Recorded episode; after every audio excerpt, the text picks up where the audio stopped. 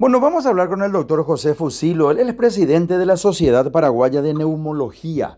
Vamos a hablar respecto a qué piensa él después de enterarnos el tema de la restricción que nos ha comentado recién, nos han comentado las autoridades. Le saludamos. ¿Qué tal, doctor? ¿Cómo estás?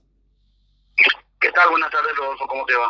Muy bien, gracias por atender, doctor. Sabemos que siempre estás muy ocupado salvando vidas allá al frente de batalla.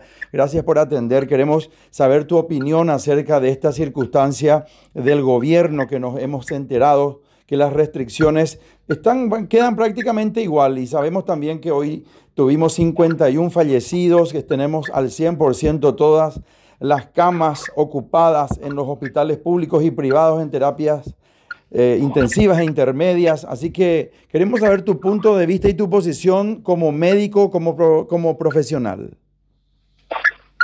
Bueno, lógicamente desde nuestro punto de vista veníamos hablando de que algo había que hacer, algún freno deberíamos poner a, a tanto contagio y, a tanta a todo este, este descontrol que tiene la pandemia. Eh, nosotros mismos habíamos pedido con un grupo de presidentes de sociedades que se tomen algún tipo de restricciones en la Semana Santa y eh, habíamos planteado en aquel momento dos semanas. Eh, ahora, al parecer, en una sola semana veremos qué pasa con esta con estas restricciones. Hay que hablar que, siempre que existen ese tipo de, decisiones deben ir acompañadas del control, ¿verdad? Si, estas decisiones no van acompañadas de control, probablemente no sirvan de mucho, ¿verdad? Yo creo que lo que se está buscando fundamentalmente es evitar que la gente se traslade de Asunción a otros lugares para llevar el, virus eventualmente a ciudades que tengan mucho menos capacidad sanitaria, que en este momento está colapsada en todos lados, y tratar de reducir un poco el contagio, ¿verdad? Ahora podemos discutir si es que una semana será o no suficiente desde el punto de vista epidemiológico, eh, no sabemos, en lo personal creo que no, pero hay que, hay que ir viendo cómo se comportará. Doctor, si vos tenías que dar un punto de vista si te pedían dentro de una circunstancia tu, tu punto de vista, ¿qué le hubieras dicho? ¿Que, que, que, esto, ¿Que estas restricciones fueran de esta manera o quizás una restricción cero? si, si uno quiere que sirva el confinamiento, debe haber una restricción probablemente más firme y más estricta eh, así como lo hacer Uruguay, por ejemplo. Creo que ese es el modo de confinamiento que ha demostrado científicamente reducir eh, la circulación del virus, ¿verdad? Eh, si ese es el fin, lo que hay que hacer es un confinamiento total, más allá de los del tema económico que yo entiendo perfectamente y que evidentemente se pusieron sobre la mesa todas las otras aristas también y está bien que así sea. Pero desde el punto de vista estrictamente sanitario, las restricciones parciales no han tenido el éxito eh, necesario en, los diferentes países que se utilizaron. Como que la gente, doctor, está hastiada, está cansada, ya no tiene paciencia, ven que no llegan en el, en el número que deben o deberían llegar las vacunas y que hay desavenencias con el dinero y el pecunio público. Entonces, como que el gobierno está entre, entre que hace y no hace, se decide o no se decide. Eh, tenemos también un presidente absolutamente ausente, no escuchamos su voz hace mucho tiempo, el número uno del Ejecutivo, el que tiene que capitanear y el que tiene que llevar la bandera de la guerra, hablando metafóricamente, tan importante que está sufriendo en la República del Paraguay, en el mundo entero, pero hablamos en este caso específico de nuestro querido país. Así que eh, yo sé, te conozco, sé de tu lucha, sé de tu don de gente, yo sé lo muy buen profesional que sos, por eso queríamos hablar contigo y queremos saber en esta, en esta instancia, estás en el INERAN, doctor, ¿verdad? Ahí estamos con el, eh, con el 100% de las camas ocupadas, ¿verdad? Sí, estoy saliendo del hospital recién, sí, estamos con totalmente ocupadas las camas, haciendo malabarismo el día para poder de vuelta aceptar más pacientes, pero la realidad es que en este momento no tenemos más ni siquiera un espacio físico, no digo luego ya personal humano, que ya estamos luego trabajando sobre el tope de, de lo humano, y pero ya en este momento ni siquiera hay espacio físico, porque ya hemos metido camas en todos los lugares donde podíamos, ya hemos improvisado, y creo que a partir de ahora todas las improvisaciones incluso pueden ser contraproducentes, entonces yo creo que hasta aquí llegamos nosotros. Esto es lo que podemos ofrecer, atención cierta de calidad a esta cantidad de pacientes y no más que esto. Doctor, es muy, muy, Es muy dura la pregunta que te voy a hacer, eh, pero de cualquier manera te, voy a, te la voy a formular.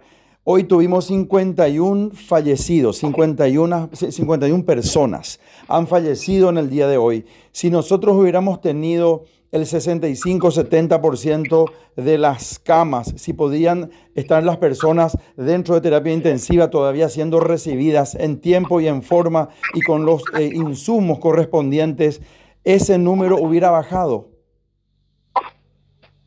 Y es, difícil responder eso, porque no hay más personal capacitado que pueda manejar esas camas, ¿verdad? Eh, lo que es terapia intensiva requiere de un personal muy entrenado y abrir camas de terapia en manos de personas que no están capacitadas, eh, probablemente la mortalidad sea mayor, como se ha demostrado en otros países que lo hicieron. Entonces, eh, creo que no, creo que la mortalidad igual iba a ser la misma y la tendencia es que siga creciendo. Aquí hay que entender que lo más importante de todo lo que se dijo hoy es que se confirmó lo que ya pensábamos, que tenemos la cepa brasilera. Estamos hablando de otra epidemia. Esto ya es diferente casi totalmente a lo que vivimos hace un año. Estamos hablando de una cepa que está siendo entre 2.5 y 3 veces más contagiosa que la anterior y que está siendo casi 60% más letal en Brasil. Y bueno, estamos hablando de otro contexto epidemiológico totalmente. No sabemos, porque no lo sabemos, si las vacunas que nos estamos poniendo ahora van a ser útiles para esta cepa. claro, pero... lo que está ocurriendo, claro, eso es lo preocupante cuando yo te escucho hablar de que esta es otra cepa que ya está dentro, ya está inmerso dentro del Paraguay, ya está inmersa dentro del Paraguay esta cepa. Eh, entonces decimos las vacunas que todavía no llegan y que estamos esperando que lleguen 200 mil, 300 mil o 500 mil o un millón de dosis, ¿serán estas las, las adecuadas y pertinentes contra esta nueva cepa que, que, estamos pensando que vino del Brasil? Así mismo, y la respuesta es en este momento que no lo sabemos. Se está estudiando. En Brasil están haciendo estudios con las diferentes vacunas a ver si es que realmente van a ser efectivas, ¿verdad? Pero es probable que no que, pierdan efectividad. Si, si eran 90% efectivas para la otra cepa, lo serán probablemente a la mitad con esta nueva cepa, ¿verdad? Pero todavía es eh, temprano para hablar de eso. Mientras tanto, doctor, lavarnos las manos, tratar de salir lo menos posible, solamente si hay una necesidad imperiosa o ir al trabajo y volver con todas las precauciones. También eh, cuidar la proximidad entre una persona y otra y obviamente también el uso de tapabocas. Eso sigue siendo la mejor forma de vacunación, por llamarlo de alguna manera.